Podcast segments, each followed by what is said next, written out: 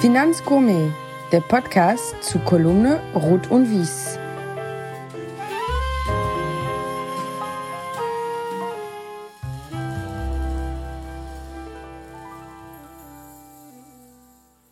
Herzlich willkommen, liebe Finanzgourmets.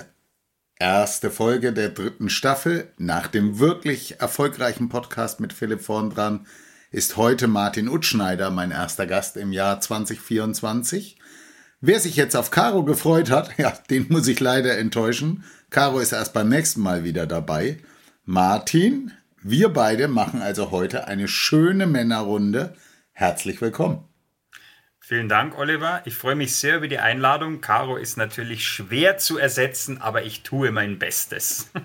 Du, Martin, für unsere, für unsere Zuhörer, wo sitzt du gerade?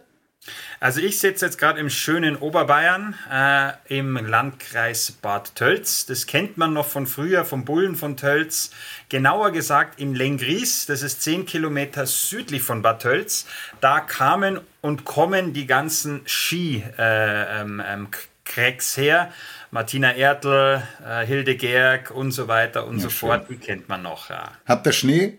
Wir haben, yes, vorgestern hat es geschneit, ja. Wir hatten auch zum Teil grüne Weihnachten. Also man muss sich das vorstellen, ich bin ja fast in Österreich. Also der nächste Landkreis ist schon der Bezirk Schwarz am schönen Aachensee. Mhm. Und dadurch haben wir immer das Glück, dadurch, dass wir schon sehr bergig sind, haben wir immer noch länger Schnee als alle anderen, vor allem hier im südlichen Flecken von Lengries. Da ist noch so, der wir sind gesegnet. Äh, und jetzt kam noch mal was und wir haben auch viele Skiurlauber hier schon. Äh, also es ist momentan Gut. sehr weiß. Dann nach dem Privaten kommt gleich die allerwichtigste Frage. Welchen Wein hast du uns mitgebracht, lieber Martin?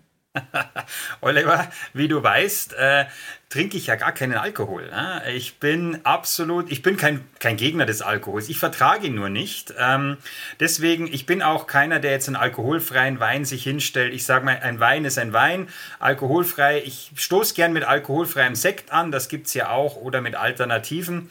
Aber ich habe leider keinen Wein dabei, aber ein nicht alkoholisches Getränk. Und welches? Ja, Cola Mix von Flötzinger. Das ist eine Privatbrauerei in Rosenheim.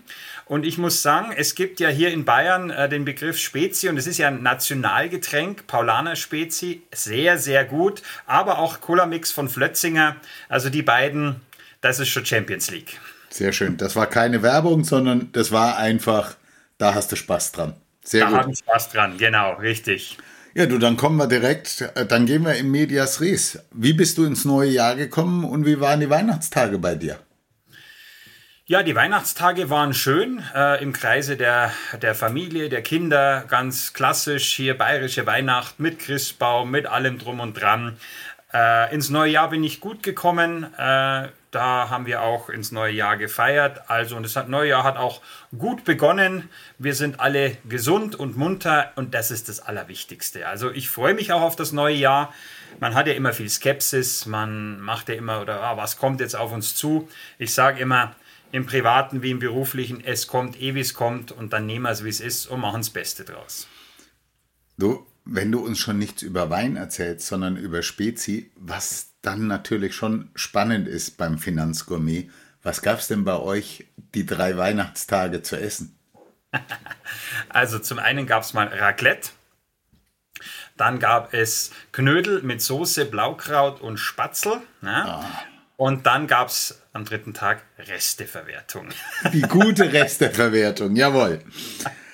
Martin, am 23.04 ging über die Ticker, dass du nach 15 Jahren das Bankhaus Donner-Reuschel verlässt. Du hast dort elf Jahre als Leiter technische Analyse gearbeitet und auch wirklich verantwortlich gezeichnet. Vorher hattest du Stationen bei der Alpenbank, die damals ja noch Walzer Privatbank hieß, mhm. und bei zwei Sparkassen. Also was mich wirklich äh, da schon ein Fragezeichen, als ich das damals gesehen habe, erzähl mal, Warum hast du gekündigt? Was war der Grund, wo du gesagt hast, jetzt was Neues und ja. Genau. ja, ist auch eine berechtigte Frage, die wurde ich auch schon oft gestellt und viele wollten halt auch oder haben, man vermutet ja immer das eine oder das andere. Also bei mich war nach 15 Jahren, ich habe es ja auch, äh, das war ein Post von mir und das war auch keine hohle Phrase. Da war der, äh, der, der Inhalt, ich kam damals als Kollege und ging als Freund. Und so war das auch. Ich habe nach 15 Jahren einfach für mich persönlich entschieden, ich möchte mal was Neues ausprobieren. Ich möchte mal einen anderen Weg gehen. Ich möchte auch äh, wieder mehr in den Bereich Aktienanalyse einsteigen. Die Geschäftspolitik von Donner und Reuschel äh, war nicht mehr so ausgelegt, sondern wir waren, oder wir, Donner und Reuschel, hat dann stark auf das Fonds und auf das äh, Vermögensverwaltungsgeschäft gesetzt. Und da war eben den Ansatz, den ich hatte, ich konnte uns allen keinen Mehrwert mehr bieten. Also für mhm. mich war dann am Schluss, sage ich, hey, das Verhältnis ist so gut, sitzt du jetzt deinen Rentenvertrag aus oder äh, sagst du, hey, das möchte ich nicht, hier da sitzen und sagen einfach nur so wie der, ich sage jetzt mal in Anführungsstrichen, ohne auf eine Person mich zu beziehen, wie der Bundespräsident nur nach außen hin wirken, sondern einfach auch wieder Impact bieten können. Das äh, haben wir dann alles auch besprochen. Also auch Markus Fitt, der Vorstand und ich, wir, wir sind absolut im Reinen. Wir haben uns auch neulich auf dem Börsentag in Hamburg nicht nur getroffen, sondern auch umarmt. Also das spiegelt auch schon die ganze Situation wider und es war ein ganz persönlicher, von mir intrinsisch vom Inneren her äh, herausgereifter Entschluss, um einfach zu sagen, hey, ich will wieder mehr Impact für mich und für alle anderen. Und dann haben wir einfach gesagt, hey, pass auf, dann äh, legen wir dir keine Steine in den Weg. Es war ein wunderbarer Abschied und ja, jetzt gehe ich neue Wege. Was sind denn die neuen Wege? Ja, ich bin seit 1.10. Äh, bei der Finanzethos GmbH. Da bin ich verantwortlich wieder für die technische Analyse, aber auch für Aktienselektion, Aktienauswahl, Aktienbewertung, vor allem im Chart- und markttechnischen Bereich. Und da geht es wirklich so in die Tiefe, wie ich mir das für mich auch äh, erwünscht habe und wie ich es dann auch äh, wie ich auch Mehrwert bieten kann im Sinne von, hey, das, was ich mache, bringt den Leuten auch was, weil sie es auch wirklich anwenden können. Martin, ich könnte mir vorstellen, dass dich ganz viele kennen, und auch den einen oder anderen bei Finanzethos, aber mit Finanzethos können ganz sicher ganz viele nichts anfangen. Magst du mal erklären, was macht Finanzethos, wer steht hinter Finanzethos, dass wir da mal ein bisschen Fleisch an den Knochen kriegen? Genau, also Finanzethos, klar, viele kennen es, aber wen natürlich jeder kennt, das ist der Inhaber von Finanzethos, der Firmengründer und der, ich sag's mal, Chef, auch wenn er sich selbst so nicht bezeichnet, Dirk Müller, früher Mr. DAX. Er, er hat die Firma Finanzethos, Finanzethos GmbH und da Finanzfonds Ethos GmbH und da gehört eben auch Cashkurs mit dazu. Da wirke ich auch mit ein. Also Cashkurs ist die ja, unabhängige Analyseplattform von Dirk Müller, wo wir auch äh, ja, Analysen veröffentlichen, Videos, Marktmeinungen, Analysen jeder Form.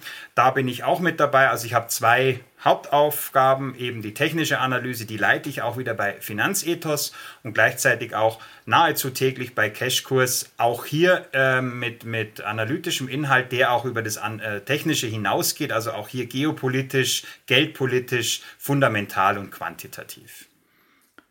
Ich habe jetzt eine Frage vom lieben Philipp vorn dran. Ich gebe dir die mal und dann bin ich gespannt, was du da dazu sagst. Wie kriegt man 35.000 Follower? Du hast ja bei LinkedIn, ich habe ihm erzählt, dass du 35 hast, weil so hatte ich es im Kopf. Du hast mhm. ja bei LinkedIn 29.000 Follower. Das haben ganz, ganz wenige. Also ich bin immer, ich bin jetzt irgendwo über 8000, ich glaube, das ist schon ganz gut, aber 29.000, das ist ein Wort. Deswegen, das hat ein Philipp, glaube ich, auch beeindruckt. Und deswegen erzähl mal, wie ist es dazu gekommen und wie nutzt du auch LinkedIn? Das finde ich auch, ich liebe das Tool. Was machst du damit? Also ich muss ganz ehrlich sagen, ich habe mich ja schon mal vor einigen Jahren bei LinkedIn abgemeldet. Mhm. Ich bin eigentlich, ja, ich bin ja auch schon so ein bisschen ein älterer Knochen, Social Media, äh, neue Medien und so.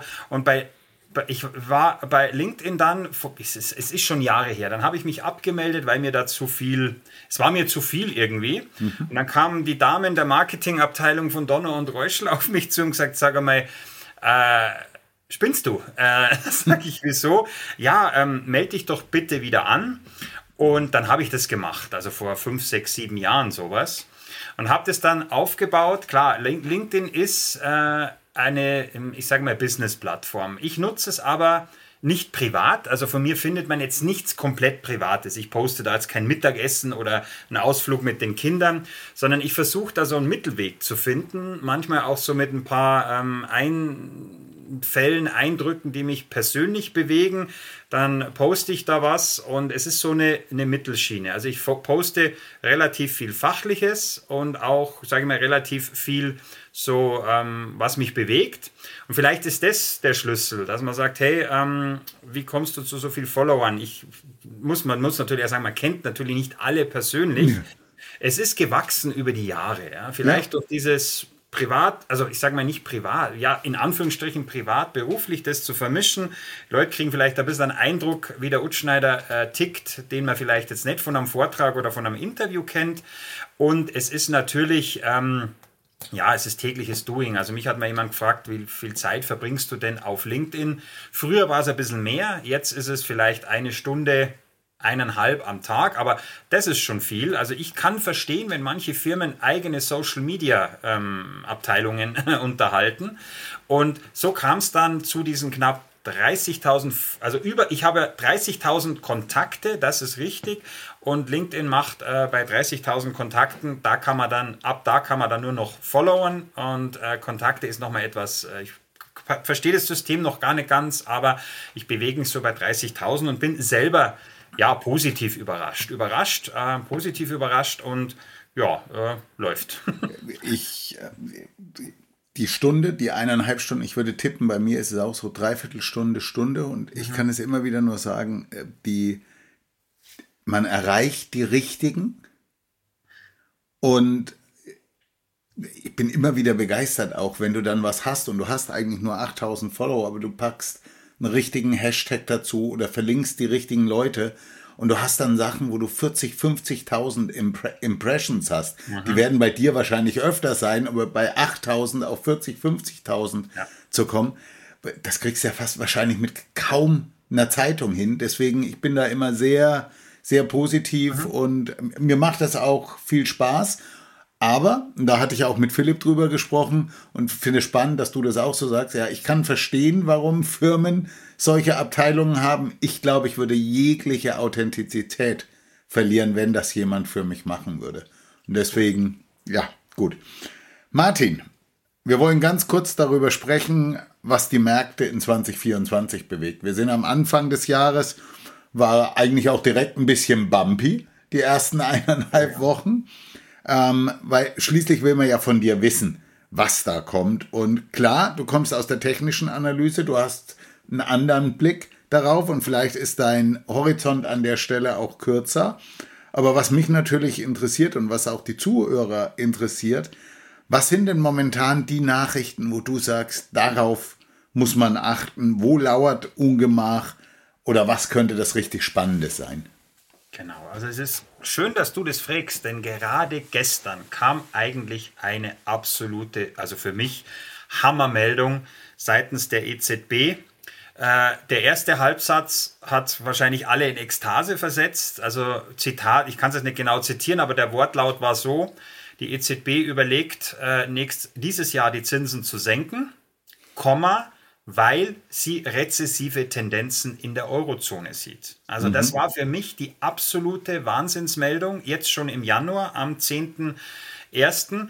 Äh, Zinssenkung, ja, irgendwo alle in der Hoffnung, irgendwo auch eingepreist in den Märkten, aber, und das, was ich auch letztes Jahr immer schon wieder, oder was viele gebetsmühlenartig ja immer wieder gesagt haben, achtet bitte auf die Begründung, wenn, ob es jetzt die FED ist oder die EZB, die Zinsen gesenkt werden. Denn oftmals in der Historie war es ja auch schon so, wenn die Zinsen nach einem langen Anstieg, oder in dem Fall war er nicht lang, aber nach einem deutlichen Anstieg gesenkt wurden, kam die Rezession oder war es eine rezessive Tendenz spürbar? Und das, was worauf wir achten müssen, ist, ich sehe es jetzt gerade in den amerikanischen Märkten auch. Wir haben einen extrem heiß gelaufenen Fear and Greed Index. Die Amis sind gierig, wie verrückt.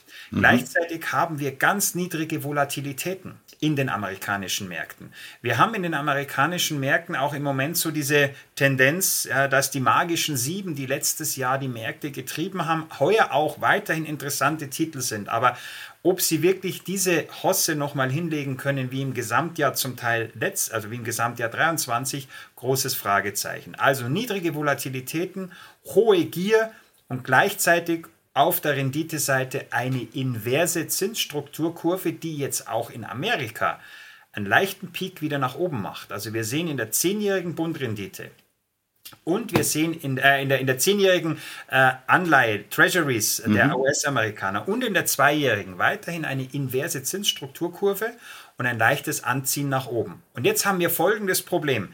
Die Amis haben gar kein rezessives Problem nach eigener Aussage, haben aber die Möglichkeit, die Zinsen zu senken, könnten das auch aus ihrer Historie heraus ganz gut tun, wenn sie die Wirtschaft anfachen oder weiter beflügeln wollen. Also in Amerika ist eher weiterhin so die Idee, ja, Zinsen weiterhin jetzt erstmal auf hohem Niveau, mhm. aber wir haben die Möglichkeit, sie zu senken. Und in, in, US, äh, in Europa haben wir jetzt gerade diese Not nach einem extremen, man muss ja dazu sagen, die EZB hat jahrelang geschlafen, dann wurden die Zinsen nach oben geprügelt und die Wirtschaft wurde abgewürgt. Und jetzt kommt mhm. die EZB ins Eck und sagt, wir müssen die, äh, diese Rezession abwenden, indem wir die Zinsen senken. Aber die Rezession ist ja eigentlich mitunter auch durch diese massiven Zinserhöhungen entstanden. Also die Zinsen bleiben das A und O für die für dieses Jahr, zumindest für das erste Halbjahr, aber nicht nur so wie letztes Jahr in der Hoffnung, wir schauen jetzt, ob sie gesenkt werden, sondern wir haben jetzt eine ganz neue Situation, dass die EZB sagt, naja, nicht wir wollen senken, sondern es kann sein, dass wir senken müssen. Und da ist Hab-Acht-Stellung und da sollte man seine Sicherungen spätestens dann äh, im Depot bzw. in den Assets haben. Martin, wir haben in 2023 von vielen Kapitalmarktstrategen, von vielen CIOs auch das Thema China ganz anders beleuchtet bekommen als in den Jahren zuvor. Wie ist dein Blickwinkel da? Ja, auch hier, es ist, ist optimales Timing von dir für diesen Podcast. Auch hier kam zuletzt eine Meldung. Da hatte man ja immer die Hoffnung, äh, China hängt uns alle ab. Äh, nicht die Hoffnung, sie hängen uns ab, sondern China wird der neue Motor. Es ja. gibt jetzt Tendenzen, Berechnungen, dass dieser Zweikampf, der zwischen China und äh, USA zum einen ja im Hintergrund schwelt, lassen wir mal die, die Geopolitik mit Taiwan außen vor, aber dieser wirtschaftspolitische Zweikampf, dass ihn wohl doch die Amerikaner gewinnen könnten. Die, Amerik äh, die Chinesen haben im Moment ein, haben zwar keine Inflation, haben aber ein mittlerweile ein Problem, dass sie eben auch zu viel zu schnell wollten innerhalb kürzester Zeit. Die Wachstumsraten bewegen sich irgendwo im 4,5-5 Prozent Bereich, was aber für China leider eigentlich ja, nicht, nicht erstrebenswert ist. Das ist für sie viel zu wenig und ich denke mal, dass diese Hoffnung auf China, und da komme ich jetzt wieder von der technischen Seite, von der börsenpsychologischen Seite her, wenn man sich den Hang Seng beispielsweise zu Gemüte führt, diesen äh, Aktienindex in China, da sieht man auch schon diese Abwärtstendenz und dieses mangelnde und immer weiter zurückgehende Vertrauen, was China anbelangt. Mhm. Und was man natürlich auch sehen müssen, Chines, China ist weiterhin sehr, sehr intransparent, hat auch irgendwo kommunistische... Ähm, ja, äh, immer noch Einflüsse. Ähm, und die Intrans dieses intransparente äh, Datenfluss, den wir haben, wir müssen immer darauf vertrauen, dass das stimmt. Aber was nicht lügt, ist der Chart des Hang Seng. Und den sehe ich aus technischer Gesichtspunkt weiterhin sehr, sehr stark abwärts gerichtet, ohne große Turnaround-Tendenz. Amerika könnte gegen China gewinnen, China macht es ganz ordentlich. Und Europa liegt am Boden. O-Ton EZB. Mhm. Was spricht denn noch für ein Investment in Europa? Ja, äh, wenn wir den DAX anschauen, viele sagen ja, oh, bei, ich, ich, zitiere nur, bei der Regierung, bei der Wirtschaftslage, warum ist der DAX nahe Allzeithoch? Ich meine, wir hatten ja letztes Jahr noch die 17.003, glaube ich, war es, also die 17.000 Allzeithoch, obwohl wir ja extreme Wirtschafts-, wirtschaftliche Probleme haben, ob in Deutschland, in Europa, die Arbeitslosigkeit und so weiter und so fort. Also man könnte jetzt alles Mögliche aufführen.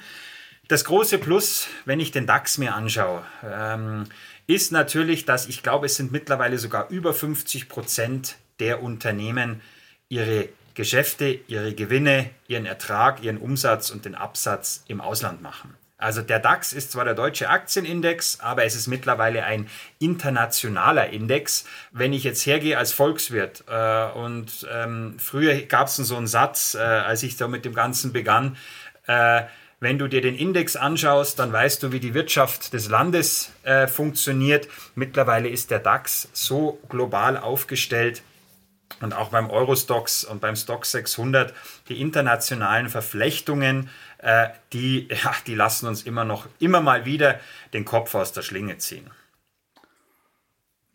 Dann lass uns noch mal zu einem zweiten Bewertungsthema kommen. Das ist eigentlich mein persönlich liebstes Thema seit vielen Jahren. Small Caps waren im Vergleich zu Large Caps noch nie so unterbewertet oder noch nie so günstig wie aktuell und speziell europäische Aha. Small Caps. Jetzt hat das natürlich bei den Large Caps oder mit dem, bei dem Gap auch was damit zu tun, dass die, de, diese Big Seven so unglaublich gut laufen und wenn man eine reine Indexbetrachtung macht, die natürlich ähm, da einen großen Anteil haben. Aber nichtsdestotrotz, wenn man sich heute europäische Small Caps anschaut, man findet Top-Unternehmen, die so weit weg sind äh, von da, wo sie eigentlich sein müssen. Was muss denn passieren, dass die sich wieder angleichen? Das ist eine gute Frage. Ist, glaube ich, auch ein ganz großes politisches, äh, politische Geschichte. Also wenn wir ähm, ähm, wirtschaftspolitische Geschichte, wenn ich auf die deutschen Small Caps gehe oder auch die europäischen, wir sehen halt hier im Moment ganz, ganz große Risiken nach wie vor. Also ich bin auch ein Fan von Small Caps. Meine erste Aktie, die ich gekauft habe, war damals im S-DAX, ein absoluter Small Cap Wert. Ähm, wir haben die Problematik, dass weiterhin die Unsicherheit da ist und die Angst und damit auch das fehlende Vertrauen der Anleger vielleicht auch in diese Aktien oder mhm. der Investoren. Wir haben hohe Transportkosten, die werden jetzt auch noch weiter steigen. Thema Maut. Wir werden weiter steigende Energiekosten sehen und auch ja äh, und, und, und äh, Rohstoff. Äh, die Rohstoffe sind auch immer noch ein großes Problem. Große können das vielleicht besser auffangen.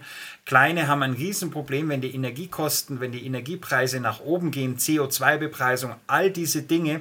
Und das merkt man auch im Moment, wenn man mit, ja, mit, mit KMUs, äh, wenn man mit kleinen und mittelständischen Unternehmern spricht, die haben massive Probleme kein Absatz- oder auf, ich sage mal Auftragsproblem. Im Gegenteil, die sagen, uns fressen die Kosten im Moment auf. Und das ist natürlich dann am Ende des Tages auch in der G&V, in der Bilanz, wo auch immer. Die Kosten sind momentan so hoch, dass äh, die Erträge darunter leiden und gleichzeitig aber auch im Außenverhältnis, also wenn ich aus dem Unternehmen rausgehe, die Bilanz mal weglege, auch das Vertrauen leider dann eher kauft man sich oder geht man vielleicht in eine Investition in ein Large Cap, der kann das schon auffangen.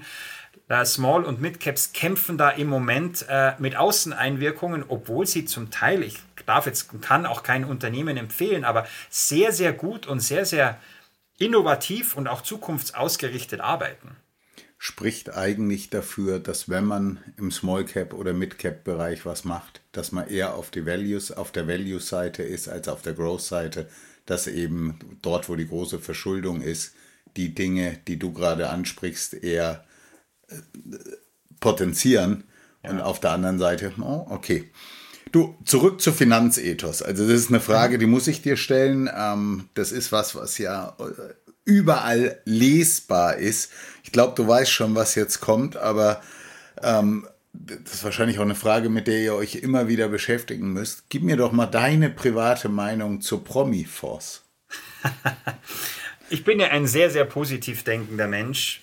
Und ob jetzt ein Fonds von einem Promi gemanagt wird oder von einem Nicht-Promi wie mir oder jemandem anderen, äh, ich habe da keine, keinen Unterschied. Äh, ich weiß, Promi-Fonds, es ist immer, ist ein Thema seit Jahren.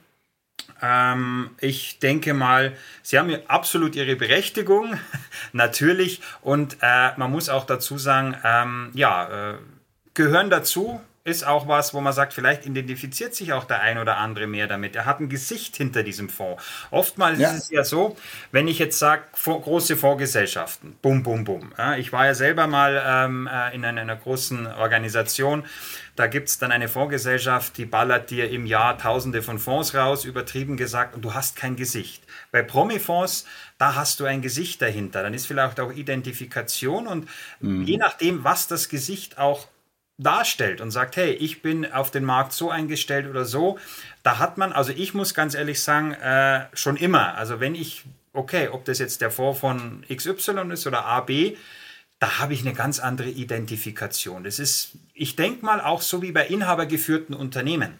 Ein eine, Guter eine DAX-Wert, fünf Jahre Vorstandsvertrag, dann sind die eh wieder alle weg. Beim inhabergeführten Unternehmen, da habe ich eine ganz andere Identifikation und kann mich vielleicht auch und fühle mich vielleicht auch wohler dabei, weil ich weiß, hey, da wird die Strategie nicht alle fünf Jahre geändert. Wenn man hier Großbanken ansieht, ähm, bei mir, ich bin Kunde bei einer Großbank, da gibt es keine Filiale mehr. Äh, früher war die alles weg. In fünf Jahren sind vielleicht wieder drei Filialen da. Also die Identifikation, äh, ich denke mal, ein Promi-Fonds wie bei einem inhabergeführten Unternehmen, da, ist, äh, da hat man im wahrsten Sinne des Wortes ein Gesicht vor Augen. Martin, ich bin da auch vollkommen wertneutral, weil ich immer der Meinung bin, wichtig ist, dass der Fonds gut gemacht ist. Mhm. Und wer ihn gut macht, ähm, ja, das ist ja nebensächlich. Und was ich tatsächlich äh, spannend finde, ist das Thema Identifikation. Weil ich erinnere mich, da kannst du dich bestimmt auch dran erinnern, Anfang der 2000er Jahre war die Allianz Global Investors unterwegs damals mit einem Total Return Fonds. Den Fondsmanager kannte wahrscheinlich keiner, aber jeder hat gesagt, das ist der Netzerfonds, weil Günter Netzer damals auf jedem Plakat und für dieses Produkt stand. Und, und Günter Netzer war positiv besetzt und dementsprechend war auch der Erfolg. Die Performance war toll, aber äh, äh der Fonds hatte ein Gesicht. Es gab andere Produkte, die Ähnliches gemacht haben. Und deswegen gebe ich dir recht, in unserer Zahlenwelt, wo Gefühle so zu kurz kommen, ist das total clever, eben im Storytelling oder dem Storytelling auch noch ein Gesicht zu geben. Genau. Und wie gesagt, man kann sich einfach, man hat ein Gesicht, so ist es, im wahrsten Sinne des Wortes. Martin, hast du noch irgendwas, wo du sagst, zu den Märkten, äh, das wäre mir wichtig, hier noch loszuwerden? Genau. Du hast ja vor eingangs erwähnt, da musste ich schmunzeln, die Leute oder man erwartet ja von e sogenannten Experten äh, immer, dass sie einem sagen, wo es hingeht. Also mhm. ich bin auch im Leben mittlerweile so oder im, ich sag's, wie ist es im richtigen Leben? Man kann sich Orientierungen suchen. Ne? Experte äh, ist immer so, ich, ich bezeichne mich auch gar nicht als solcher. Also das Einzige, was ich weiß, ist, dass ich nichts weiß. Also wir können Tendenzen ausloten. Wir können sagen, hey, der DAX ist jetzt in dem Fahrwasser unterwegs, unten absichern, oben vielleicht auch mal einen Stop reinlegen, was auch immer.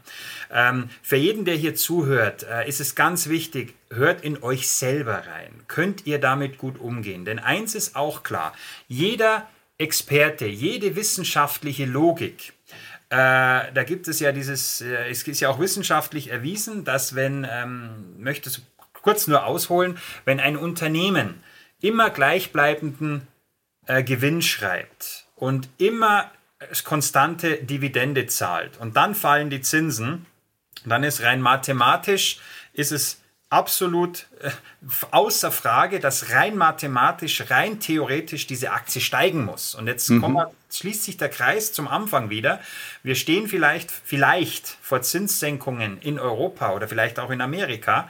Und dann jetzt herzugehen und sagen, oh, jetzt long gehen, jetzt fallen die Zinsen, jetzt muss doch rein theoretisch, mathematisch alles nach oben gehen. Die mhm. Börse handelt keine Werte. Die Börse handelt Preise. Und wenn ich einen Wert berechne, wie zum Beispiel den DAX, der Buchwert des DAX und der Preis, der Kurs des DAX, waren in den letzten 25 Jahren drei oder maximal viermal auf einem Punkt. Zuletzt nach dem großen Corona-Crash.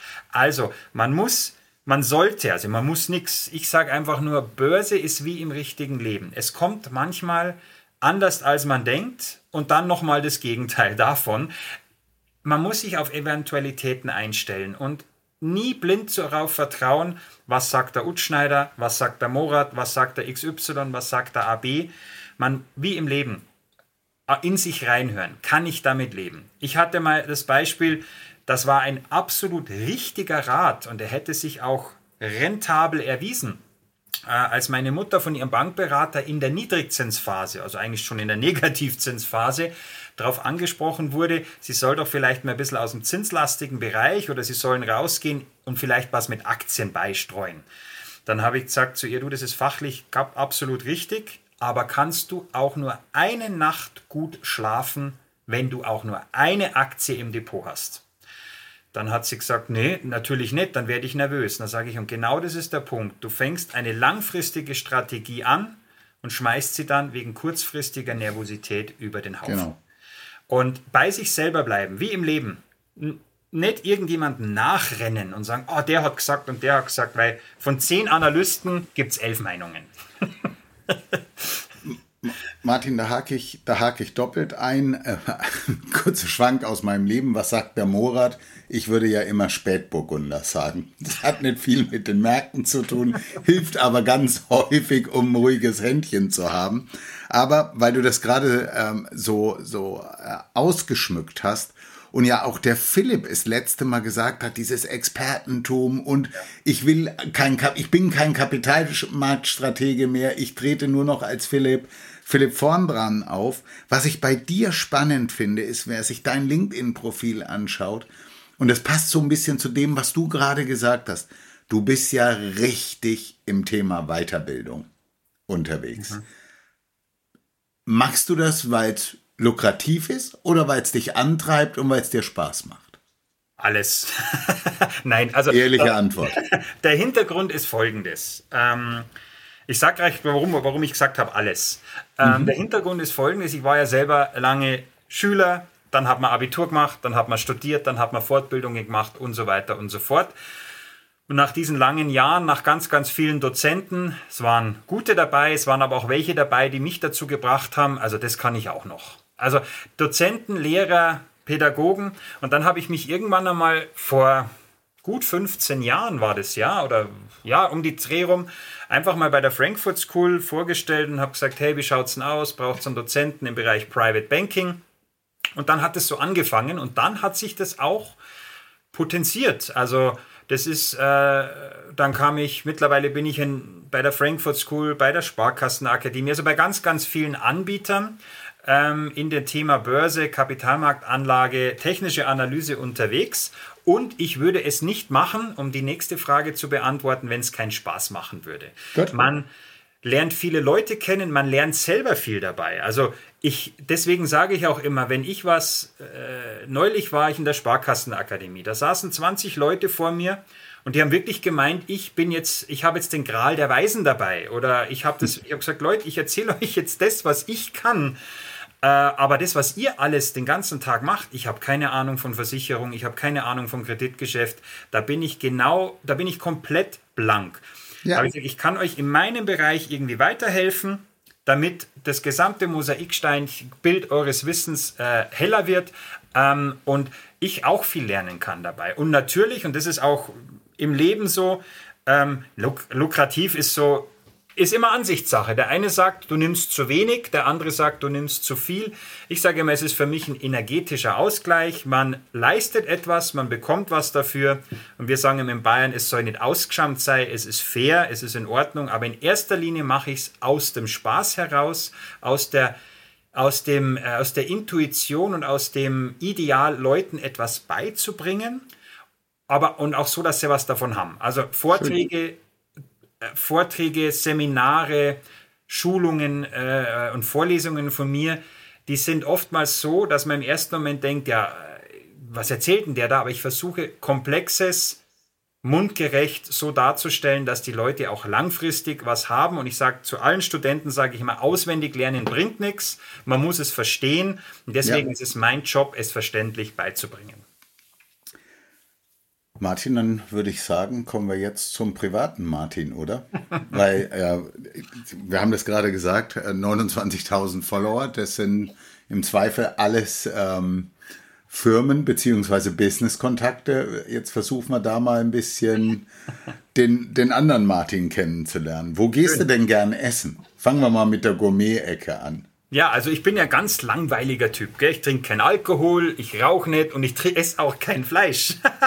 also ich gehe gern daher, äh, also ich gehe eigentlich gern wohin. Wir haben hier im, in, im Tölzer Raum äh, in Lengries ganz, ganz viele gute Lokale. Und eins, äh, das ist rein vegetarisch, das ist auch bei mir am Ort. Ähm, äh, ich sag's jetzt äh, äh, den Namen, vielleicht kennt es auch der ein oder andere, ist auch überregional bekannt, kommt ja. Leute ist von München. Das ist das Hirschbachstüberl. Ja, das ist, mhm. war früher eine traditionelle, äh, ganz traditionelle eingesessene Wirtschaft. Und die Wirtin und Inhaberin hat vor vielen, vielen Jahren aus gesundheitlichen Problemen auf Fleisch verzichtet und hat dann gesagt, okay, dann stelle ich auch das Restaurant um und ich bin begeistert. Also es ist eine absolut lockere Atmosphäre da drin. Die Leute sind freundlich, die Leute sind nett, die sind äh, bodenständig. Und ich muss auch jedem sagen, auch jeder, der Fleisch isst, ich bin auch keiner, der sagt, oh, du musst jetzt unbedingt äh, Veggie werden, wie es so schön heißt. Jeder kann machen, was er will. Äh, Martin, was macht denn deine Familie? Die sind auch vegetarisch unterwegs. Okay, also ganze Familie ist vegetarisch unterwegs. Richtig. Kann man denn dann Gibt es denn dann Italiener um die Ecke? Weil gerade beim Italiener kann man ja wunderbar vegetarisch essen. Absolut. Da gibt es auch bei uns vor Ort einen wunderbaren Italiener. Die haben mittlerweile allerdings nur noch abends äh, auf, äh, mhm. weil der natürlich äh, äh dieses so, so entschieden haben. Da kannst du natürlich im La Coccinella hier in Lengries, da bekommst du sehr gute Pizza, sehr gute äh, äh, äh, Pasta, der Salat ist wunderbar. Es ist auch Inhaber geführt. Ähm, ich, die waren früher in Tölz, jetzt sind sie hier in Lengries. Äh, ich war sehr, sehr positiv überrascht, als die dann plötzlich hier aufschlugen. Ähm, Ah, die kann ich hervorheben, weil ich da oft bin. die anderen Italiener hier vor Ort sind auch sehr, sehr gut. Ich kann halt von dem sprechen, wo ich immer bin, wo ich auch ab und zu mal was hole. Äh, und da kann man natürlich, also vegetarisch äh, fast die, äh, nicht die ganze Karte, aber ganz, ganz viel haben und dann ist auch einmal in den Nudeln, in den Tortellini innen drin kein Fleisch, dann ist halt einmal der Spinat Super. drin oder der Käse. Wunderbar. Ja. ja, dann kommen wir zum Freunde-Album. Kurze Antworten. Lieblingstier? Ja, äh, Hase und Katze. Lieblingsland? Außerhalb von Bayern, Kroatien. Oh, das hat man noch nicht. Lieblingsfarbe? Blau. Dein Lieblingsessen? Puh, darf ich zwei nennen? Bitte. Pizza Quattro Formaggi und vegetarisches Gyros vom Hirschbachstübel. Okay. Lieblingsauto? Meins, Nissan Qashqai. Dann Lakritz oder Gummibärchen? Jetzt ist die Frage, gegen Gummibärchen überhaupt? Nein, da ist tierische Gelatine drin. Genau. Aber ich konnte als Kind schon die Lakritze-Geschmack nicht leiden. Ich kann dich beruhigen, es gibt vegetarische Gummibärchen. Also okay. Gummibärchen. ja. Dann Marzipan oder Nougat? Nougat. Ja, bei mir auch, ganz klar. Ähm, Abfahrt oder Langlauf? Langlauf. Okay. Und äh, in Bayern muss man schon fragen: 60 oder die Bayern? Weder noch. Wer dann? Kein Fußball? Also, doch, ich war früher glühender Fan, jetzt bin ich Sympathisant vom ersten FC Nürnberg. Aber ich muss ganz ehrlich sagen, wenn die Bayern die Champions League gewinnen, die 60er aufsteigen und der Haching in der Liga bleibt und Nürnberg äh, auch in der Liga bleibt, dann bin ich komplett zufrieden. Ich gönne jedem seinen Erfolg. Okay. Was ist voll peinlich? Wenn ich meine Tochter oftmals so höre, dann ich.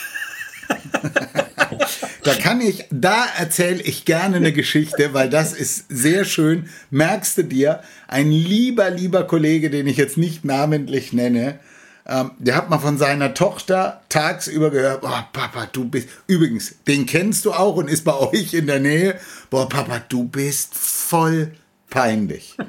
Und abends sollte er sie, die war damals 16, 17, auf eine Party fahren und sie kommt, hat sich umgezogen, hat sich schick gemacht. Er sitzt im Wohnzimmer und dann sagt sie so, Papa, können wir jetzt? Und dann hat er gesagt, peinlich hat keinen Führerschein. Das ist, Ist ja, nicht genau. gefahren. Er ist nicht gefahren. So, dann, was ist voll eklig? Also voll eklig finde ich ähm, menschliches Verhalten, wenn sich Menschen über andere Menschen erheben. Also sind wir schon wieder beim Thema, wenn andere meinen, sie sind besser als der nebenan oder was auch immer. Das finde ich voll eklig. Sonst finde ich eigentlich nix eklig. Ich kann jetzt auch nicht sagen, ich Fleisch essen ist eklig, weil das nicht eklig ist. Ich habe es früher selber gemacht und ich würde nie das behaupten, weil ich jetzt vegetarisch unterwegs bin. Also eklig ist für mich, wenn andere meinen, sie sind besser als, der, als ihr Gegenüber und müssen auf ihn herabschauen. Okay. Dann schauen wir mal, wie so deine Jugend gelaufen ist. In welchem Fach warst du in der Schule am schlechtesten?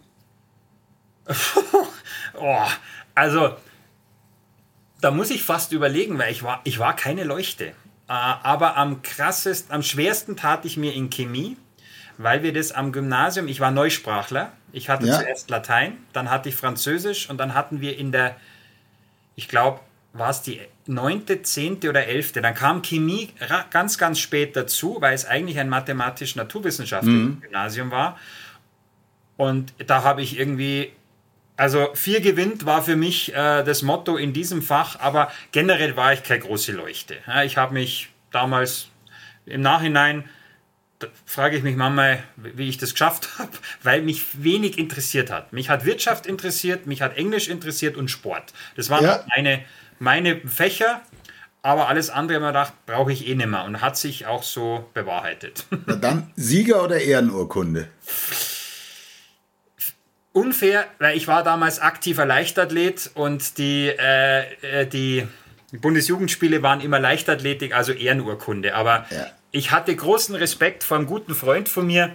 Der war ein begnadeter Fußballer, hatte auch die Statur von Maradona und der war bei den Bundesjugendspielen immer nicht, im, nicht einmal im Siegerurkundenbereich, war aber dann später mal im Fußball Landesliganiveau und das habe ich dann im Leichtathletik nicht mehr geschafft. Okay. Also wenn du nicht so gut in der Schule warst, warst du eher der Typ abschreiben und nicht abschreiben lassen, weil es hat sich keiner gefunden, der abschreiben wollte, oder? Ja, also da gab ich meinen guten Freund, mit dem bin ich heute noch befreundet. Wir haben eine, schön, dass du das fragst, eine Freundschaft seit vor dem Kindergarten. Der liebe Alexander, äh, der hat, der war schon ganz, ganz früh, hat er ganz, ganz viele Musikinstrumente gespielt und konnte natürlich schon konnte die Noten rauf und runter, konnte Noten und und und. Und wir hatten dann immer im Musikunterricht gewiss äh, angesagte Echsen beim äh, Lehrer Hasler. Und da habe ich mich dann immer neben dem Alexander gesetzt. Der Alexander war in drei Minuten fertig äh, und hat sich dann mein Blatt geschnappt, hat zwei, drei Fehler reingebaut. Dann habe ich meine zwei oder meinen Dreier. Und das war quasi passives Abschreiben. Er hat sogar das für mich alles aufgefüllt, aber ich war auch immer ganz froh, wenn ich irgendwo was aufschnappen konnte, weil ja, ähm, ähm, es war, ja, wie gesagt, man lernt viel auswendig, man vergisst es dann wieder, aber ich war eher so der Typ, wie gesagt, lieber abschreiben und mm, ja. Gut. Was war dein peinlichstes Erlebnis in der Schule? Mein peinlichstes Erlebnis war. Das ist eine gute Frage. Das peinlichste Erlebnis in der Schule. Da gab es mehrere. Ich war früher, ich war mit 15 schon so groß wie jetzt und ich saß immer in der letzten Reihe. Und immer wenn ich mich zu, zu Wort gemeldet habe oder aufgerufen wurde, dann haben sich immer alle umgedreht und ich wurde dann immer ganz, ganz schnell rot, weil mich alle anschauen. Das habe ich Gott sei Dank jetzt nimmer. Ähm, und dann hieß, hatte ich lange den, den Spitznamen Leuchtturm, weil ich eben so groß war. Und sobald mich die ganze Klasse anschaut, ging die Radarleuchte los. Okay, verstehe ich. So, dann gehen wir mal weg von der Schulzeit, gehen so ein bisschen äh, zu dem Vater beziehungsweise zur Familie. Wie würdest du dich denn als Vater beschreiben? Es ist, ist schwierig. Also, wir sagen mal so, täglich am Lernen, täglich den Spiegel aufgesetzt bekommen, tägliche Erdung, aber es ist der schönste Job der Welt, weil man so viel Liebe schenken kann, aber auch viel Liebe zurückbekommt. Man, wir kennen das alle. Wir machen sehr, sehr viel falsch oder meinen oftmals sehr, sehr viel falsch zu machen, den Kindern vielleicht nicht gerecht werden zu können. Ich sage immer, das Wichtigste ist, dass die Kinder wissen, man ist für sie da, man liebt sie und sie haben einen Anker bei einem. Und mhm. Fehler machen wir alle, machen wir im Job und vor allem gerade da, weil wir die Kinder am meisten lieben, da machen wir die meisten Fehler. Ähm, aber sie bringen uns immer weiter und ist der schönste Job der Welt. Ich sage immer, Familie und Vater, äh, das ist definitiv, da gibt es äh, keinen Studiengang, kein gar nichts für. Äh, das ist immer Learning by Doing und das ist wahrscheinlich auch die größte Fehlerquelle, die man im, im Leben hinbekommt. Absolut. Glaubst du, dass Kinder welche heute zur Welt kommen, ein besseres oder ein schlechteres Leben haben? Es ist anders. Als ihre Eltern. Ja, es ist anders. Also mhm. wenn ich zurückdenke, äh, wir sind ja ungefähr im gleichen Alter, Oliver, wir hatten immer den Kalten Krieg. Also mhm. dieser Satz, früher war alles besser, äh, da sage ich immer, früher war nicht alles besser, aber auch nicht alles schlechter. Es ist immer die Frage, wie geht man mit dem äußeren Umständen um. Äh, und das ist, glaube ich, egal in welcher Zeit man geboren ist. Ähm, wenn man erstmal die äußeren Umstände, klar, die beeinflussen uns. Äh, aber wenn man sich von den Äuß wenn man erstmal vom Innen, von innen herauskommt und sagt, hey, ich muss mit mir erstmal im Klaren sein, wie nehme ich die Situation an? Für den einen, die einen schimpfen, weil es heute Schnee hat, die anderen freuen sich. Die einen sagen, ey, wir hatten den Kalten Krieg, wir hatten Tschernobyl, ich durfte wochenlang nicht in der Wiese spielen. Wir durften wochenlang kein Wild. Ich erinnere mich dran. Ja, das war nicht in die Pilze gehen. Nicht genau. Es ist heute noch bei mir im Hinterkopf, wenn ja. ich mir Pilze mache. Das ist so eingebrannte Dinge. Mhm. Dann haben wir ja vor kurzem auch miterlebt, ähm, wie Kinder ja auch Einschränkungen erlebten, keine Sportereignisse mehr, auch immer. Es gibt immer in jeder Zeit, in der wir leben, gibt es Pro und Contra. Wir können es nur für uns so gestalten in unserer kleinen Welt, äh, dass wir die für uns so annehmen und so machen, dass wir uns wohlfühlen. Das hat nichts mit Egoismus oder mit äh, mir alles wurscht, was außen passiert, zu tun, weil ich sage es auch, und da kommt jetzt, ist auch nochmal so ein kleiner Schwenk zur Börse. Keiner von uns äh, kann die Börse beeinflussen. Die Börse äh, ist das Außen. Wir können nur für uns beeinflussen, bin ich mit 5% per Anno zufrieden oder beiße ich bei 10% in die Tischkante, weil es mir immer noch zu wenig ist.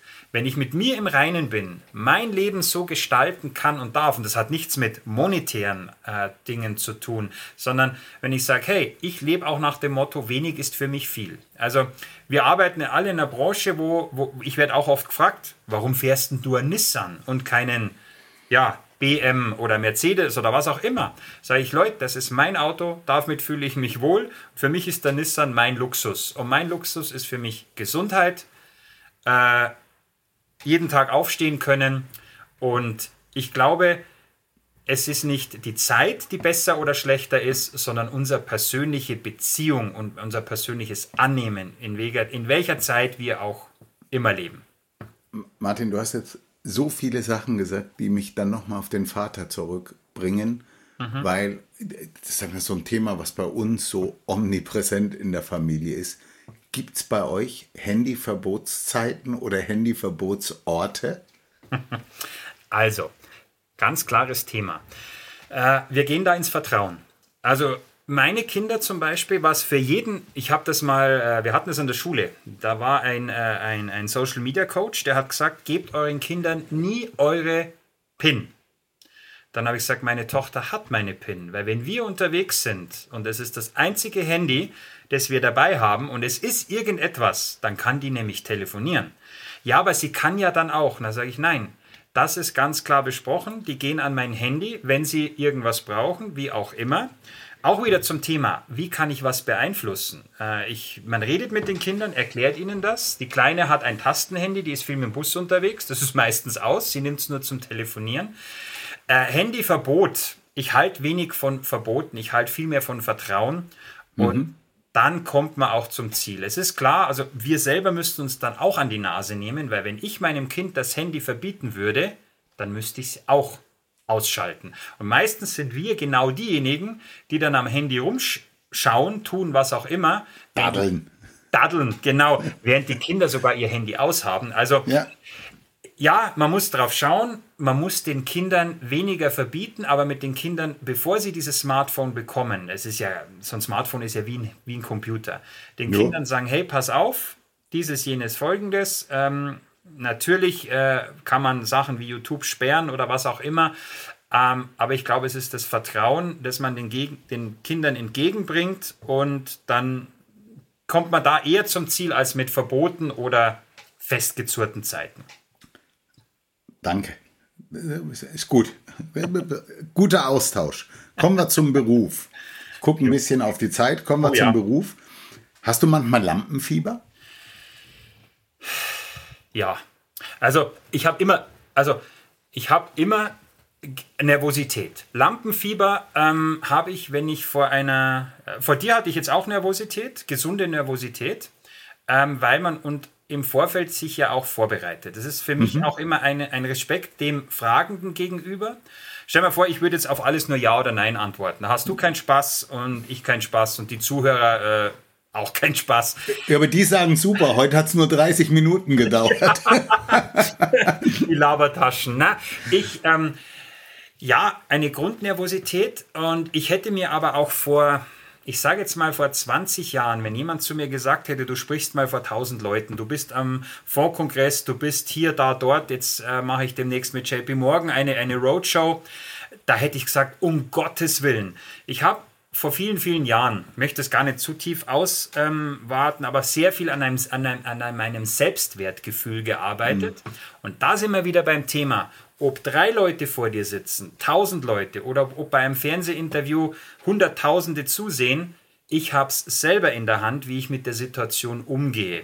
Und ähm, das hilft mir immer noch. Ich hoffe, es vielleicht hilft es auch dem einen oder anderen, der es hört. Nicht die, die vor dir sitzen, machen dich nervös, sondern das hat man nur selber in der Hand. Und wenn man sich denkt, die, die da vorne sitzen, die sitzen ja da, weil sie was hören wollen und sie sind vielleicht auch wegen dir da oder was auch immer, dann ist das schon mal wieder was ganz anderes. Grundnervosität auch. Und ich habe auch mal von Thomas Gottschalk gehört, dass er vor jeder Sendung immer Lampenfieber hatte oder Nervosität, weil ich sage mal ganz ehrlich, sonst wären wir ja Maschinen. Absolut. Martin, dann dazu passend, das äh, kann ich auch mit einem Ja oder einem Nein leben. Hast du irgendein Ritual, bevor du auftrittst? Ja, äh, nicht immer, aber ich bedanke mich im Vorfeld schon bei allen, die da sind. Also ich, ich danke der Situation. Ähm, und ich muss auch ganz ehrlich sagen, das Ritual ist auch dieses. Zu mir hat mir jemand gesagt, ein Kollege, da habe ich mich dermaßen geärgert, weil ich in einem Interview, das auch sehr, sehr viele Menschen gesehen haben, mich einfach nur versprochen habe. Ich, ich habe gesagt, statt Öl habe ich Ohl gesagt. Dann hat er gesagt, Mensch Martin, schau hier, du jammerst drüber, dass du dich in einem NTV-Interview versprichst. Ganz, ganz viele würden sich da gerne versprechen wollen, aber sie werden gar nicht eingeladen. Korrekt. Dann habe ich gesagt, Michi, genau so ist es. Und das ist das Ritual. Auch letztens, ich musste beim, ich musste ja äh, eine äh, die Politikerin Sarah Wagenknecht vertreten, also nicht mit politischen Inhalten, aber sie kam zu spät zu einem Vortrag. Ich bin dann eingesprungen für die halbe Stunde und musste quasi Stand-up irgendwas erzählen. Und da war mein Ritual. Jetzt gehst hinaus, schaust dir das an, nimmst die Situation an. Ich habe im Vorfeld, da war ich, da war ich aufgeregt, da war ich schweißnass, weil ich, es hieß, den Vortrag, den ich eigentlich geplant habe, der ist viel zu lang. Mach bitte was spontan. Also ich wurde nicht gezwungen, ich wurde gefragt. Dann bin ich da raus, vollbesetzter Saal in Berlin. Und dann habe ich mehr oder weniger wie aus Stand-up, ja, kleinen roten Faden hatte ich. Da war ich schweinsnervös. Aber ich habe dann im Nachhinein erkannt, hey, ich durfte dann auch mit Sarah Wagenknecht sprechen. Sie hat dann auch mit mir gesprochen. Ich habe ein Publikum vor mir gehabt, das eigentlich Sarah Wagenknechts Publikum war. Glückwunsch. Von der, von der Menge her. Ja. Also war die Situation im ersten Moment vielleicht, um Gottes Willen, ich muss da raus. Die Leute warten ja nicht auf mich, auf den doofen Utschneider, sondern auf die Wa Sarah Wagenknecht. Ich stand da draußen und habe gesagt, danke Situation. Ich habe jetzt die Chance hier zu sprechen, was ich ja sonst nicht hätte. Es lief alles wunderbar. Aber ich sage immer, jede Situation annehmen, weil sie kommt ja. was mache ich draus? Und dann ist auch die Nervosität und die Angst vielleicht auch. Also Angst ist ja auch ein ganz schlimmer, schlimmer Impuls von außen, gerade an der Börse oder im richtigen Leben. Die Angst annehmen und erstmal sagen, hey, was willst du mir sagen? Und dann vielleicht zu sehen, hey, das ist ja gar nicht nur ein Risiko, das sich jetzt hier bietet, sondern auch eine Chance. Die Chinesen haben ja für Chance und Risiko ein Wort. Und ich glaube, das sollten wir uns vielleicht auch mal aneignen. Martin, da kann ich nur sagen, also erstmal Glückwunsch, dass du so ein Publikum bekommen hast. Zum Zweiten, ich bin natürlich gespannt, wie das mit der Sarah weitergeht. Ja, und ob du nochmal die Chance bekommst, äh, wenn das erfolgreich ist. Und ja, Respekt. Und jetzt würde ich sagen, jetzt kommen wir zum allerletzten Block. Da wird es jetzt wirklich schnell. Martin, Hosen runter quasi. Wir fangen an im wahrsten Sinne des Wortes mit Hosen runter. Singst du unter der Dusche? Nein. Hast du ein Talent, welches für nichts gut ist?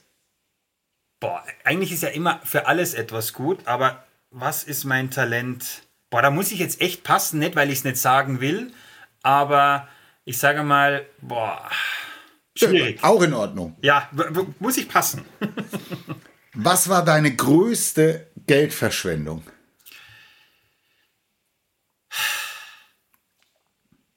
ja, zu Beginn meiner Wertpapierzeit in Knockout-Zertifikate so zu investieren, weil ich meinte, ich weiß, wo es hingeht. Viel Lehrgeld bezahlt, ganz, ganz viel Lehrgeld. Knockout-Zertifikate sind eine wunderbare Geschichte, schnell Geld zu verdienen, aber wenn man es wie damals der Anfang 20-jährige Utschneider so macht, dass man, ah, ich weiß schon, wo es hingeht, weg. Geld war weg, Gut.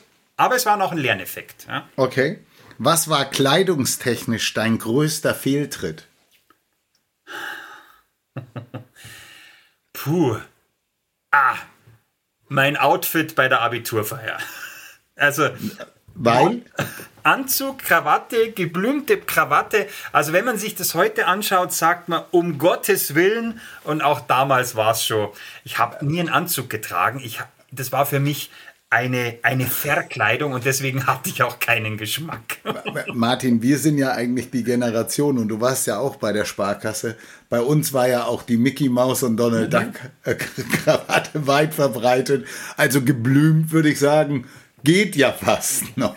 Ja, aber ja. Okay. bei welchem Film musst du lauthals lachen? Es ist kein Film. Es ist ein, äh, vielleicht kennen den einige extreme Reichweite. Also da sind 30.000 LinkedIn-Follower, sind da Tropfen aus dem heißen, auf den heißen Stein. Es ist der Thomas Willibald aus meiner Nachbargemeinde, auch bekannt als Attenfahrer, ADDN-Fahrer.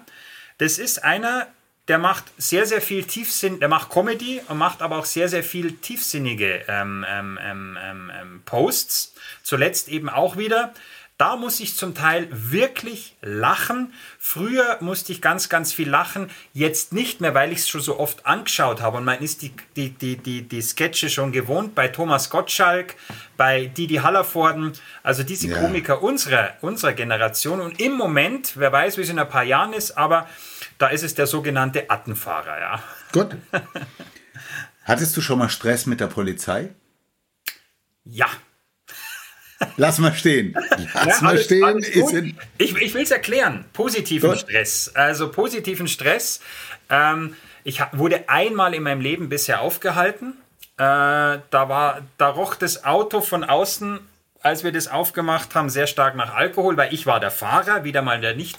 Und meine Spätzle, die drin saßen, die waren alle bierselig. Da hat mir der Polizist einmal, äh, hat mich blasen lassen, hat mir dann geglaubt, dass ich der einzige Nüchterne bin. Und sonst muss ich sagen, mit der Polizei, viel wird ja hier, ich war jahrelang aktiv in der Feuerwehr und da haben wir sehr eng mit der Polizei auch zusammengearbeitet. Und da haben wir auch die Polizisten gekannt. Alles Menschen mit ihren Nöten, mit ihren Sorgen. Und ich kann im Summe einfach nur sagen, äh, es sind Menschen, die einen handeln so, die anderen so. Es gibt wie wie in der Börse gibt es die einen, die, die etwas weniger sympathisch sind. Genauso ist es bei der Polizei. Seien wir froh, dass wir sie haben. Martin, meine letzte Frage für dich. Danach kommt noch deine Frage für den nächsten Gast. Mhm. Was ist für dich Reichtum? In allererster Linie Äh, in letzt nicht, um Gottes Willen, nicht Reichtum im Sinne von monetär.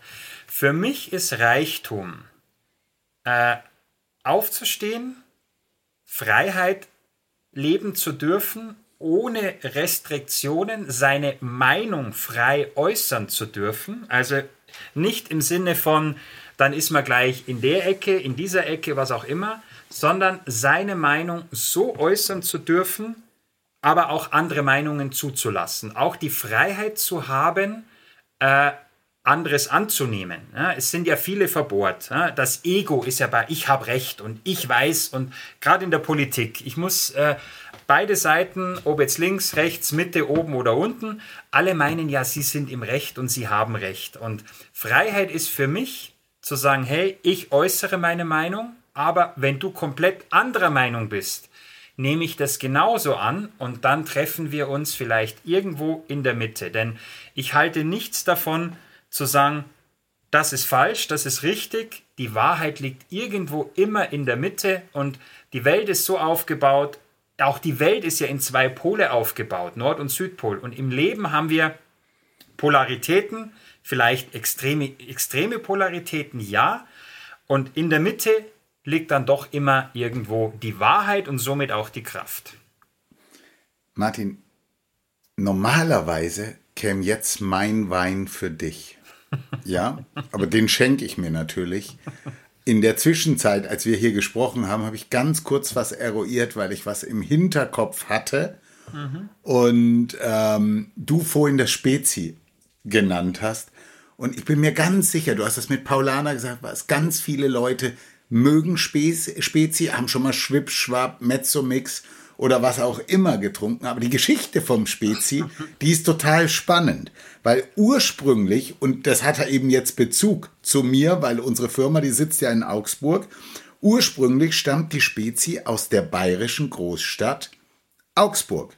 Genauer gesagt aus der Brauerei Riegele. 1956 kam diese auf diese Mischung Cola und Orangenlimonade zu machen. Und weil man sich des Erfolges auch wirklich sicher war, haben die sich eben den Begriff damals auch schützen lassen. Und 1974, und jetzt kommt das, was du vorhin gesagt hast, gab es dann eine Abmachung mit der Brauerei Paulana, eine der fünf Brauereien übrigens, die ja auch auf der Wiesen sein dürfen. Und die haben dann das Mixgetränk eben auch hergestellt und dürfen das offiziell Spezi nennen. Das ist dementsprechend dann heute mein Getränk für dich, was eh schon dein Getränk ist, aber dann auch so ein bisschen Gourmet oder was auch immer Hintergrund zu der Spezi. Martin, jetzt noch deine Frage für meinen nächsten Gast.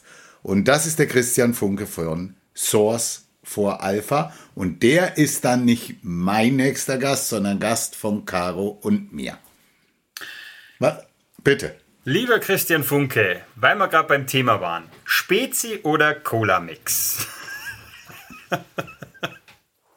ja, dann würde ich jetzt eigentlich nur noch sagen, Martin, hast du noch irgendwas, was du loswerden willst oder hat es dir einfach auch nur Spaß gemacht? Es hat mir riesigen Spaß gemacht und ich schaue hier, wir haben über eine Stunde geplaudert. Das war wie für mich zehn Minuten.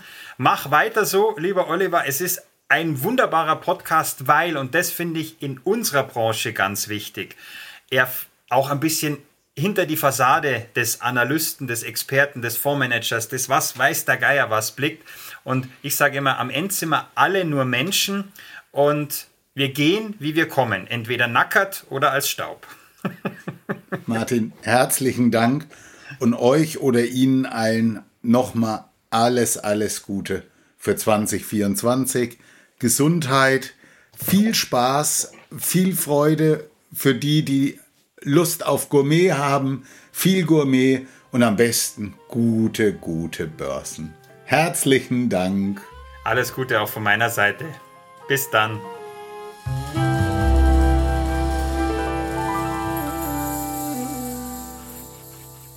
Risikohinweis. Sämtliche Inhalte dieses Podcasts dienen ausschließlich der Wissensvermittlung und Unterhaltung. Es handelt sich dabei weder um Anlageberatung noch um Empfehlungen zum Kauf oder Verkauf bestimmter Finanzprodukte. Was du mit deinem Geld machst, entscheidest alleine du.